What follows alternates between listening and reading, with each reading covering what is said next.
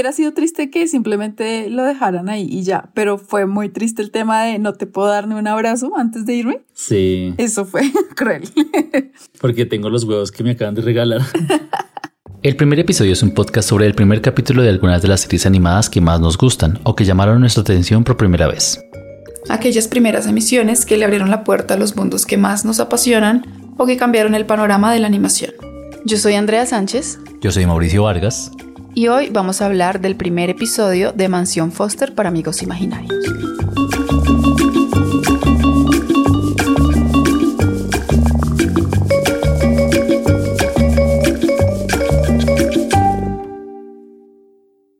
Hoy vimos Mansión Foster para Amigos Imaginarios. 2004, el primer episodio. Eh, un show de Cartoon Network. Uh, acabamos de ver que tiene como unas seis temporadas en HBO Max. Una serie que a mí me trae muchos recuerdos. Entonces quiero empezar preguntándote qué te pareció. Bueno, a mí me gustó bastante. Eh, me parece una idea muy, muy linda. Eh, como darle, darle vida y darle forma a, a, esa idea de que de niños tuvimos amigos imaginarios y, y, bueno, y como esa pregunta, bueno, ¿y qué pasa con ellos cuando ya dejamos de, de imaginarlos? Sí. Cuando dejamos de interactuar con ellos, ¿qué pasa? Entonces creo que es, es una pregunta eh, que abre mundos. Es una sí. pregunta muy bonita. Eh, y también, pues necesariamente va a estar como súper relacionada con los miedos de los niños, con las dificultades, con los problemas, porque pues es como a veces la, la, la, forma de solucionar o pensar esos problemas es mediante los amigos imaginarios. Mm. Entonces, creo que, pues que es un muy, muy buen tema. Me gustó la forma en que, en que, o sea, me gustó que se haya pensado esa idea y la forma en que la veo en el primer episodio me, me gustó porque siento como una, como que también hay, hay algo que, que deja en libertad, como que no restringe a los amigos mineros, son así y así, sino sí. como que la tenía que ser varios, o sea, en esa mansión tiene que haber un montón porque entra la variedad de la cantidad de, pues, de mentes que hay, ¿no? De niños sí. que hay. Cuando dicen que no, que no son originales.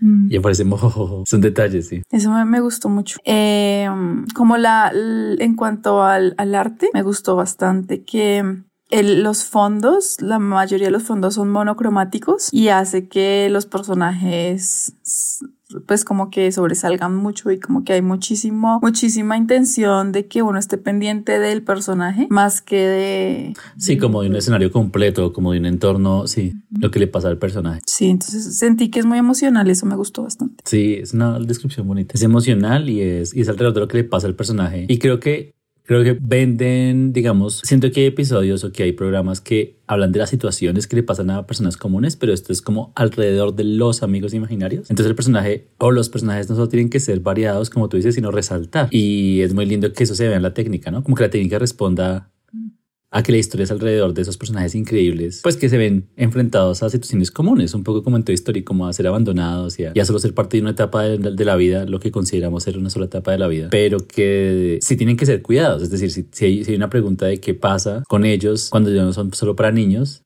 y me gustó que, que una cosa que plantea la mansión, que es fuerte, es como, pues tiene que ser para otros niños, no tiene que ser para ti eternamente, sino tienes que desprenderte de él y darle la oportunidad a otro niño que tenga amigos imaginarios. Entonces es una cosa de compartir pero al mismo tiempo desprender y, y, y renunciar, ¿no? Es, me pareció, y me pareció que es un tema difícil, eh, como, como, porque digamos, creo que cuando la mamá tiene la conversación con Max no es suave, es tienes que deshacerte, o sea, la palabra que usan es fuerte, tienes que, que ya no puedes estar aquí, ya, ya, ya no, no tienes la edad para tener un amigo imaginario. Y una de las cosas que me gustó mucho a mí es que todos puedan ver los amigos imaginarios, hasta los papás, hasta la gente en la calle, o sea, Max dice, todos en la calle pueden verlos, todos tienen amigos. No, no es una cosa como que piensen que es de la imaginación del niño solamente, o sea, una cosa que no le afecta a los demás, sino todos lo vemos, pero hace parte de crecer, dejarlos ir. Y eso es fuerte, yo creo, como tema. Y, me, y, y creo que está tratado muy bonito en cuanto a, en cuanto a la, no solo lo que dices de cómo está pensado el show en cuanto a la técnica, sino el diseño de los personajes, la, la, la actitud de Max o de, o de, y de su hermano frente a su mamá, de buscarle soluciones que igual si uno lo piensa, son soluciones también un poco inhumanas. De yo lo encierro, yo hago que no haga más cosas, pero pues Blue tiene una actitud muy, muy fuerte y, y, negarle eso también es cruel. Entonces siento que también tiene varios temas difíciles, incluso las soluciones son difíciles. Claro, es algo que puede acompañar los grandes cambios que tienen los niños o que los duelos, las pérdidas. Sí, son temas súper complicados, la verdad. Pero no sé, como que también lo hace de una manera como, como ligera, como relajada, sí. Porque si uno lo pone en los términos que dices, está, toca deshacerse de alguien, de un amigo, hay que buscarle como la salida de esto es, es fuerte, es, es, pesado, pero, pero de alguna manera lo hacen ver gracioso. Sí, incluso me pareció fuerte esa escena porque Blue estaba escuchando fuera de la puerta. Incluso trataba de reaccionar a lo que decía Max a las soluciones, que incluso para Max eran muy buenas, pero Blue ahí mismo reaccionaba como eso es, es una mala idea, está, está, es súper cruel lo que me está proponiendo. Y él escucha todo y cuando la mamá incluso sale y se da cuenta que Blue escucha todo igual no, no, no le da mayor importancia e incluso le da paso a que el hermano se burle porque se escuchó claramente que le está diciendo tiene que deshacerse Blue. Pero claro, el drama de Blue y ver cómo reacciona y el escupitajo del hermano y las reacciones de Blue es como la parte graciosa de una información difícil. Y cuando luego se queda mirando en televisión todas estas partes de que hablan del abandono, es, es, muy, es muy gracioso. Sí. El episodio que vimos se titula La casa de Blue, primera parte, y hace parte del especial de 90 minutos con el que la serie se estrenó en el 2004. En este episodio conocemos a Max, un niño de 8 años que se ve obligado a deshacerse de su amigo imaginario Blue.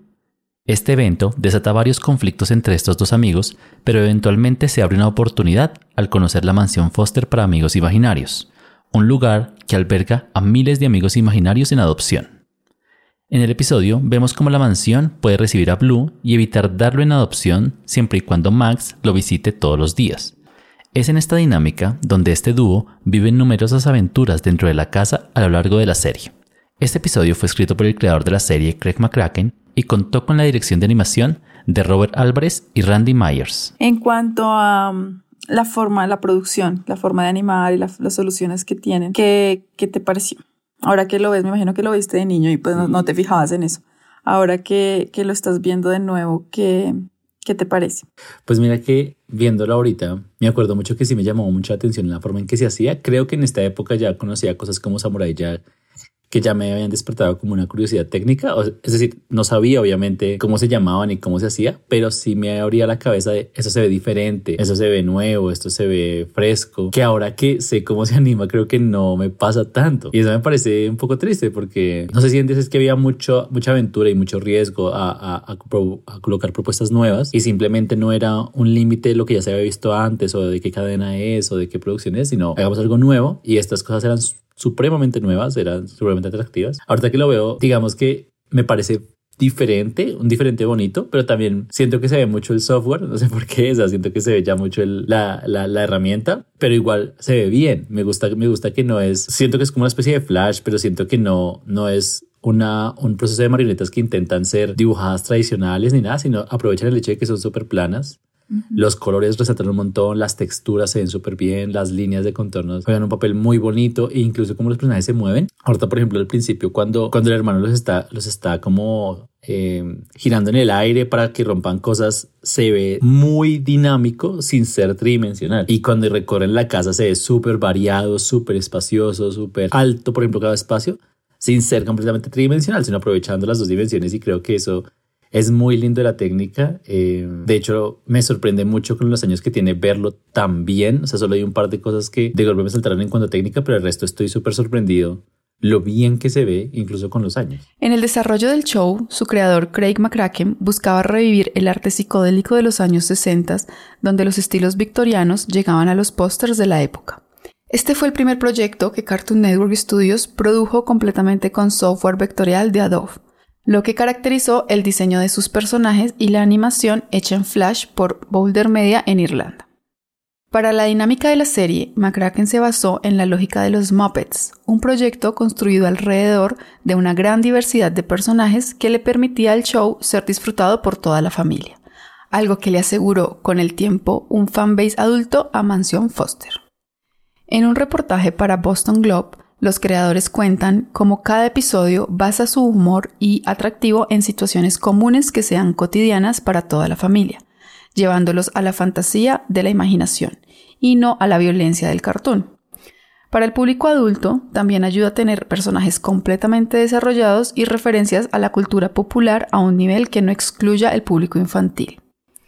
Los fans describen la serie como divertida e inocente, donde apelan a la madurez de los niños y la inocencia de los adultos. Sí, yo también estaba sorprendida con, con, con esto de que se, se siente súper plano todo. O sea, creo que los fondos están hechos para que sea así, como los fondos son muy, todo es muy, muy plano. Eh, no, plano no sé si es la palabra, es como que se, se siente la bidimensionalidad, pero de, dentro de eso lo que pretende tener volumen, o sea, no, no es confuso, no sé cómo decirlo. Sí, yo, yo lo describo como muy gráfico. O sea, las formas funcionan para decir lo que tienen que decir. Sí, eh, y los personajes se integran muy bien a estos, este universo, estos fondos. Eh, también teniendo muchísimo movimiento, muchísimo dinamismo en, en esta en, en, esta forma plana. Precisamente, ¿sabes cuál me sorprendió mucho? El, el, el que parece un monstruo, ¿cómo es que se llama él? ¿Eduardo? Eduardo. Eduardo. Uy, se ve súper bien, sí. Se ve muy bien y Eduardo se ve que es un personaje que uno podría pensar que es muy volumétrico y la forma en que se soluciona el movimiento, la forma en que está armado como ese rig, se ve plano y se ve muy bien. Ese es súper raro, muy bonito, me gustó bastante porque sí, sí, obviamente uno en televisión está muy acostumbrado a ver animación cutout y, y, y a, ver cómo funcionan los rigs, pero de alguna manera esto tiene mucho más apil sabiendo que igual es la misma herramienta. Sí. Pero, pero tiene de alguna manera más apil. Creo que eh, tiene mucho transformador, pero no, no, no, no sé, bien usado de alguna Sí, sí, sí. Sí, ya que lo dices, claro, todos los demás personajes son bastante planos, pues no planos, son gráficos, lo que decíamos, como que aprovechan mucho su silueta de color y las texturas que tienen como para ser muy expresivos solo con las dos dimensiones, pero ninguno sugiere que pueda ser una cosa muy tridimensional como Blue o como Coco. Creo que tal vez aparte de Eduardo, solo el señor Conejo es el único que uno podría decir eso sugiere un volumen más allá de lo plano. Y aún así, la marioneta bidimensional funciona supremamente bien. O la marioneta como está dispuesta con lo gráfico que es, funciona muy bien. Todos los demás personajes que, que aparecen como extras, yo sí siento que aprovechan que solo aparecen una vez para ser exageradamente gráficos. Es decir, uno no podría pensar ese personaje que puede hacer, además de lo que sale haciendo en ese fragmento muy corto. Pero todos los demás personajes me parece que sí tienen lo que tú dices, no, no tratan de venderte una tridimensionalidad, funcionan muy bien en esa, en esa estética que proponen. Para eso, creo que es súper importante el uso del color.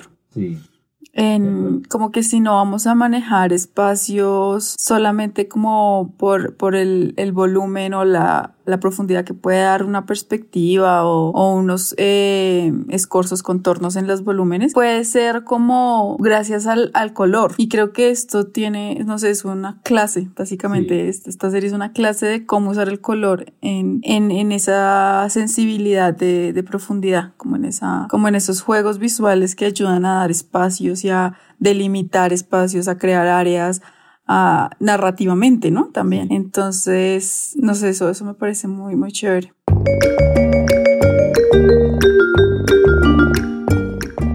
Mansion Foster para Amigos Imaginarios es una serie del 2004 creada por Craig McCracken para Cartoon Network. Este show muestra un mundo donde los amigos imaginarios coexisten con los humanos y un niño llamado Max es forzado por su madre a deshacerse de su amigo imaginario Blue. La serie se estrenó con un especial de 90 minutos el 13 de agosto del 2004, seguido de transmisiones semanales de capítulos de 20 minutos, hasta finalizar en el 2009, con un total de 6 temporadas que suman 79 episodios. En el 2022 se anunció un reboot de la serie producida por Hanna-Barbera Europa, con McCracken regresando como director. El reboot buscaría una audiencia más preescolar con un nuevo cast de amigos imaginarios.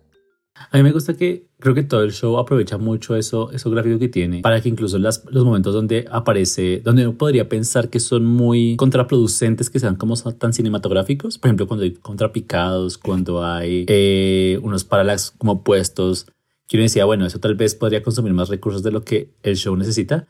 Igual lo hacen con las lógicas que ellos mismos están proponiendo ahí, lo que tú dices del color y la textura. Por ejemplo, la primera vez que llegan a la mansión, hay un juego muy básico con las rejas, pero se siente la profundidad y aún así respeta la, la, jerarquía del color y no, y no sale el show.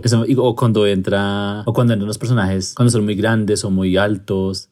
Hay unas tomas muy cinematográficas como en ángulos, pero aún así aprovechando mucho la silueta y el color. Creo que, la, creo que el único planeo que yo dije, wow, esto, esto es bien diferente es cuando lo atacan cuando le muestran los amigos de los adolescentes, como que atacan a Max y lo elevan y, y si tienen unos planos como mucho más dinámicos, pero, pero puede ser la intención del momento, porque incluso los amigos imaginarios de los adolescentes tienen unas texturas más pues diferentes, extrañas un poco, y creo que parte de ahí como de separarlos un poco de lo que va a ser la casa, la mansión Foster para los amigos imaginarios, sino entonces no sé si se sintió diferente, pero un diferente justo, un diferente necesario para, para decir este es un, este es un acontecimiento aislado y lo queremos separar de lo que sí va a ser la mansión Foster. Creo que también tiene que ver con una, eh, como con una intención de acercarse al dibujo de un niño. También.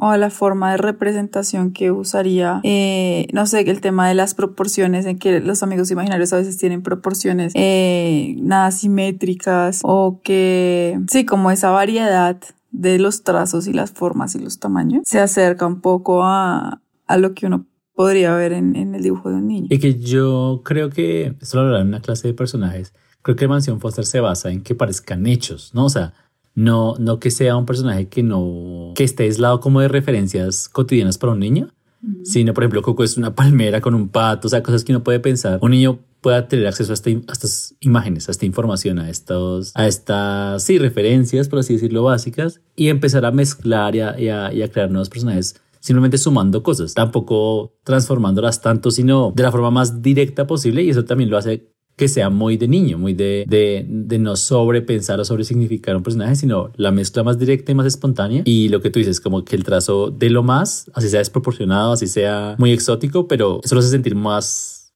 auténtico, ¿no? Craig McCracken es el creador de la serie y la diseñó junto a su pareja Lauren Faust después de adoptar dos perros. Con esta experiencia decidieron aplicar el concepto de adopción a los amigos imaginarios. Lauren Faust es una animadora, directora y artista de storyboard mejor conocida por ser creadora de My Little Pony, La magia de la amistad, y DC Superhero Girls. Craig McCracken es un productor y animador conocido por ser el creador de shows como Las chicas superpoderosas, Wonder Over Yonder y Kid Cosmic, una serie de la que ya hemos hablado aquí en el primer episodio. En, el momento en que lo viste, eh, ¿qué pensabas de la historia, de, los conflictos y de lo que está sucediendo? No sé, yo me acuerdo que me pareció, tal vez la primera vez que lo vi, me acuerdo mucho que lo, lo estrenaron en Año Nuevo. Supongo que el Año Nuevo 2003-2004. No, no, no recuerdo muy bien, pero o sea, a mí sí me acuerdo mucho que toda la familia estaba esperando a las 12 para las uvas y el pan y el vino y yo estaba esperando a Mansión Foster.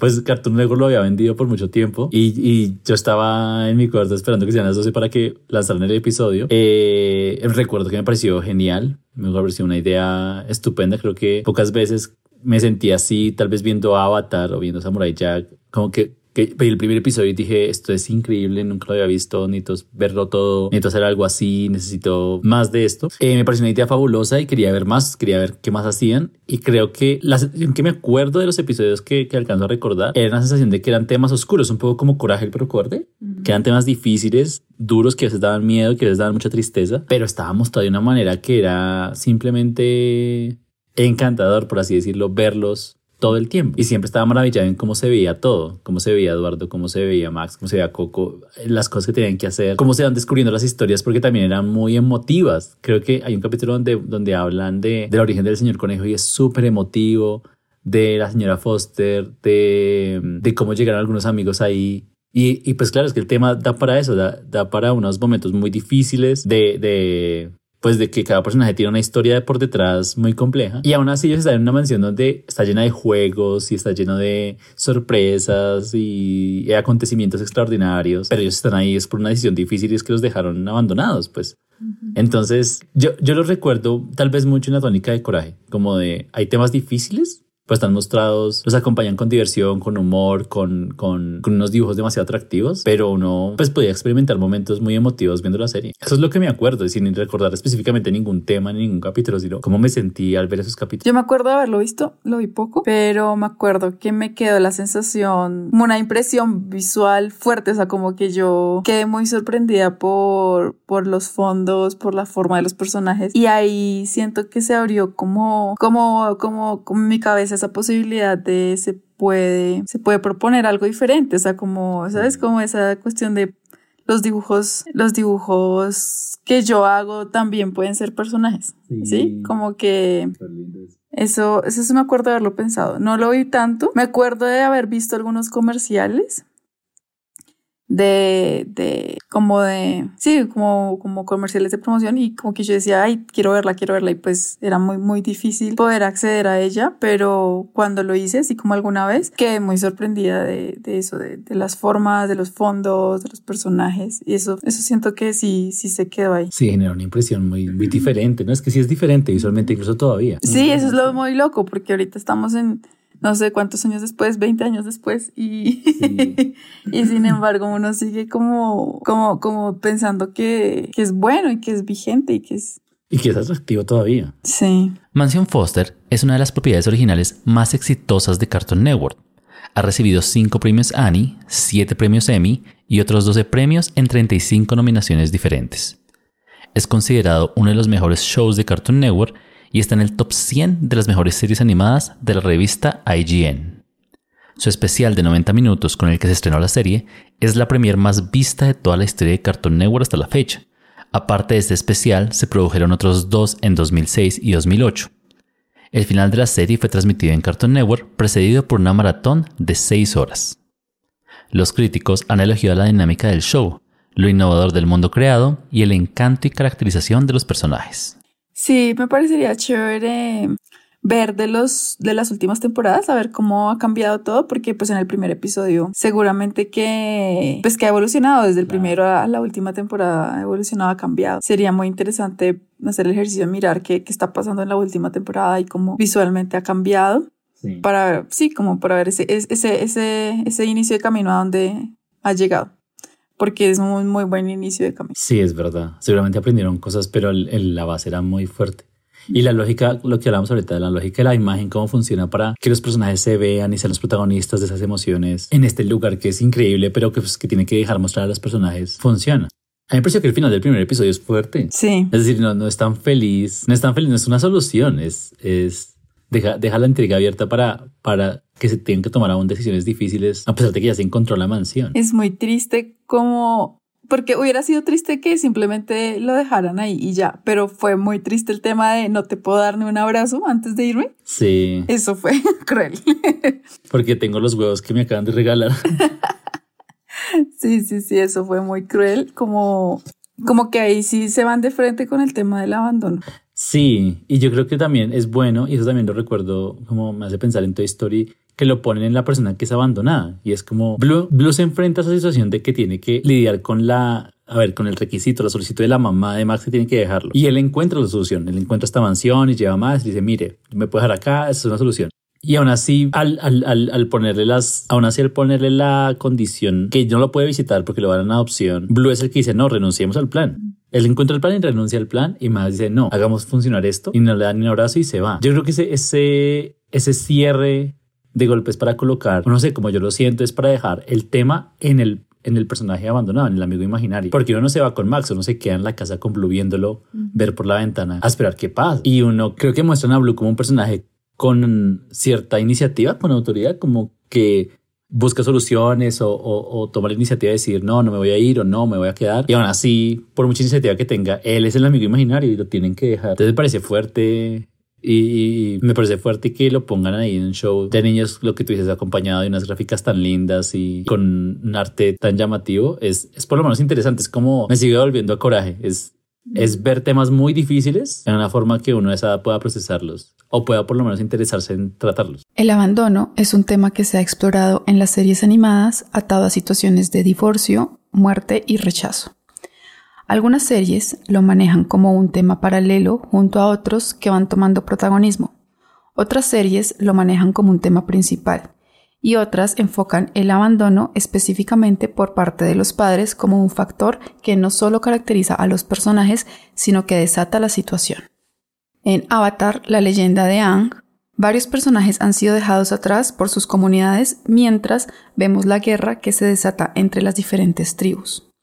En Cowboy Bebop vemos cómo Spike lucha con una pérdida amorosa mientras resuelve las dificultades de su trabajo y una rivalidad con un gran amigo. Y en otras series, como en Animaniacs, Steven Universe y Full Metal Alchemist, vemos cómo la ausencia de un padre ayuda a caracterizar un personaje. Mansión Foster usa el abandono y la pérdida como un tema más protagónico, junto a series como Bojack Horseman y Neon Genesis Evangelion, de la que ya hemos hablado aquí en el primer episodio. A mí me sorprende lo que hablamos ahorita, lo vigente que sigue siendo. Y lo vigente, y verla con series que salieron, no sé, el año pasado, este año. Y ver, no se necesita más, no, sé si no se necesita más. No, el avance técnico no garantiza el atractivo o el interés si no se sabe lo que se está haciendo, porque aquí seguramente tenía una ventaja tecnológica para la época, pero si no lo ve, en este momento podría sentirse quedado técnicamente, pero aún así es súper vigente visualmente. Y sí me interesaría hacer el ejercicio de revisar el diseño de los personajes, el diseño de arte, el diseño de los lugares o incluso el mismo guion comparado con lo que uno ve ahorita y de golpe tiene más contenido, ¿no? O más trabajo, más, más tripas, voy a decir, en, en, hacer una propuesta así. ¿Tú lo seguirías viendo? Sí, sí, de hecho creo que es un, un deseo frustrado de, mi, de mi juventud porque yo tenía muchas ganas de verme esta serie y lo que pude ver fue muy poco. Así que sí, sí lo haría. De hecho, creo que ya siendo una adulta contraté eh, cable solo para poder ver cosas que sabía que quería ver de niña y que no pude y igual no lo hice. Muchas gracias por escucharnos. Si te ha gustado este episodio, compártelo en tus redes sociales. Y acompáñanos la próxima semana en una nueva emisión del primer episodio.